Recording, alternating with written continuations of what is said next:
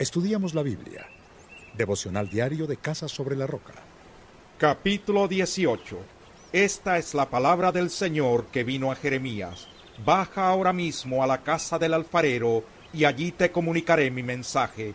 Entonces bajé a la casa del alfarero y lo encontré trabajando en el torno, pero la vasija que estaba modelando se le deshizo en las manos. Así que volvió a hacer otra vasija hasta que le pareció que le había quedado bien. En ese momento la palabra del Señor vino a mí y me dijo, Pueblo de Israel, ¿acaso no puedo hacer con ustedes lo mismo que hace este alfarero con el barro? afirma el Señor. Ustedes, pueblo de Israel, son en mis manos como el barro en las manos del alfarero. En un momento puedo hablar de arrancar, derribar y destruir a una nación o a un reino pero si la nación de la cual hablé se arrepiente de su maldad, también yo me arrepentiré del castigo que había pensado infligirles. En otro momento puedo hablar de construir y plantar a una nación o a un reino, pero si esa nación hace lo malo ante mis ojos y no me obedece, me arrepentiré del bien que había pensado hacerles. Y ahora habla con los habitantes de Judá y de Jerusalén, y adviérteles que así dice el Señor, estoy preparando una calamidad contra ustedes y elaborando un plan en su contra. Vuélvanse ya de su mal camino, enmienden su conducta y sus acciones. Ellos objetarán, es inútil, vamos a seguir nuestros propios planes, y cada uno cometerá la maldad que le dicte su obstinado corazón. Por eso así dice el Señor, pregunten entre las naciones, ¿quién ha oído algo semejante? La virginal Israel ha cometido algo terrible. ¿Acaso la nieve del Líbano desaparece de las colinas escarpadas? ¿Se agotan las aguas frías que fluyen de las montañas? Sin embargo, mi pueblo me ha olvidado. Quema incienso a ídolos inútiles. Ha tropezado en sus caminos en los senderos antiguos, para andar por sendas y caminos escabrosos. Así ha dejado desolado su país, lo ha hecho objeto de burla constante. Todo el que pase por él meneará atónito la cabeza. Como un viento del este, los esparciré delante del enemigo. En el día de su calamidad les daré la espalda y no la cara.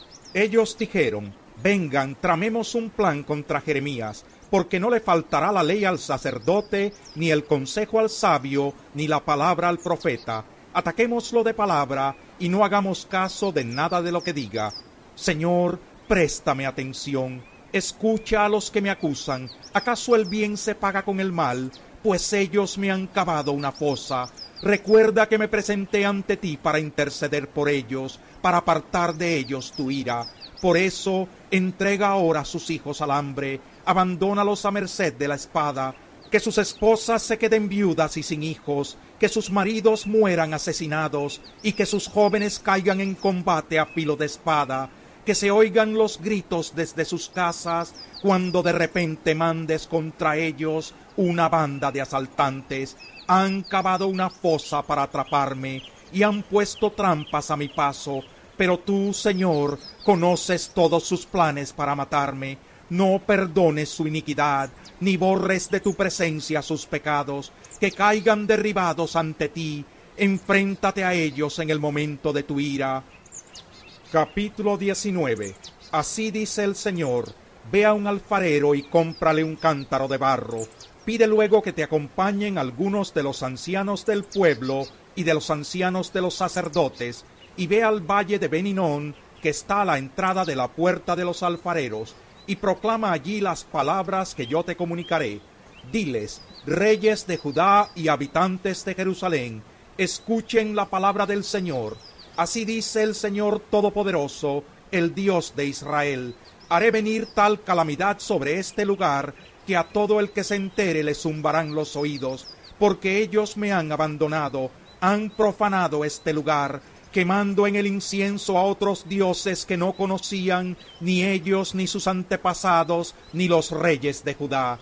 Además han llenado de sangre inocente este lugar, han construido santuarios paganos en honor de Baal, para quemar a sus hijos en el fuego como holocaustos a Baal, cosa que yo jamás les ordené ni mencioné, ni jamás me pasó por la mente.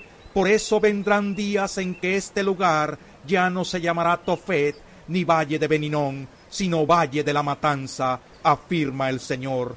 En este lugar anularé los planes de Judá y de Jerusalén, y los haré caer a filo de espada delante de sus enemigos, es decir, a manos de los que atentan contra su vida, y dejaré sus cadáveres a las aves del cielo y a las bestias de la tierra, para que les sirvan de comida. Convertiré a esta ciudad en un lugar desolado y en objeto de burla. Todo el que pase por ella quedará atónito y se burlará de todas sus heridas. Ante el angustioso asedio que les impondrán los enemigos que atentan contra ustedes, haré que se coman la carne de sus propios hijos e hijas y que se devoren entre sí. Rompe después el cántaro en mil pedazos a la vista de los hombres que te acompañaron y adviérteles que así dice el Señor Todopoderoso, voy a hacer pedazos esta nación y esta ciudad, como quien hace pedazos un cántaro de alfarero que ya no se puede reparar, y a falta de otro lugar enterrarán a sus muertos en Tofet.